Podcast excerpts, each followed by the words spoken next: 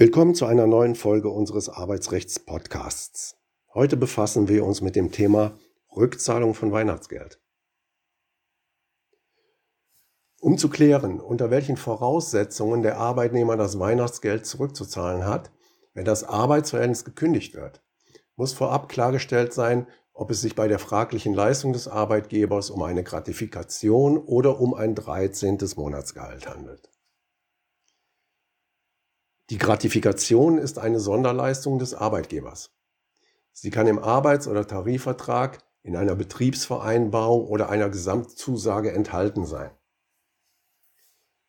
Hat sich der Arbeitgeber bei jeder Zahlung die Freiwilligkeit vorbehalten, kann er zu jedem Zahlungstermin erneut entscheiden, ob er eine Gratifikation gewähren möchte oder halt nicht. Es besteht dann kein Rechtsanspruch des Arbeitnehmers. Hatte es der Arbeitgeber jedoch versäumt, sich die Freiwilligkeit vorzubehalten, entsteht nach dreimaliger vorbehaltloser Zahlung eine sogenannte betriebliche Übung, die einen Rechtsanspruch des Arbeitnehmers für die Zukunft zur Folge hat. Grundsätzlich können die Arbeitsvertragsparteien für den Fall der arbeitnehmerseitigen Kündigung eine Rückzahlungsverpflichtung vereinbaren. Um aber seine übermäßig lange Bindung zu verhindern, hat die Rechtsprechung zeitliche Grenzen entwickelt, in denen solche Rückzahlungsklauseln zulässig sind oder halt auch nicht. Eine, eine Gratifikation bis zu einem Betrag von 100 Euro darf überhaupt nicht zurückgefordert werden. Eine solche Rückzahlungsklausel wäre unwirksam. Wurde dem Arbeitnehmer eine Gratifikation zwischen 100 Euro und einer Monatsvergütung gewährt, kann die Rückzahlung bis zum Ablauf des 31.03. des Folgejahres vorgesehen werden. Beträgt die Gratifikation zwischen einem und zwei Monatsgehältern, darf die Verpflichtung zur Rückzahlung höchstens bis zum 30.06. des Folgejahres vorgesehen werden. Übersteigt sie zwei Monatsgehälter, ist eine gestaffelte Rückzahlung möglich.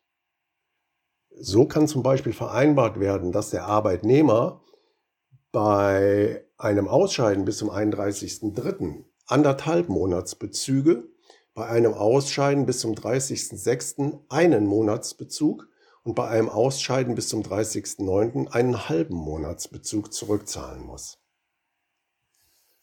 Eine längere Bindung kann auch bei hohen Gratifikationen nicht wirksam vereinbart werden.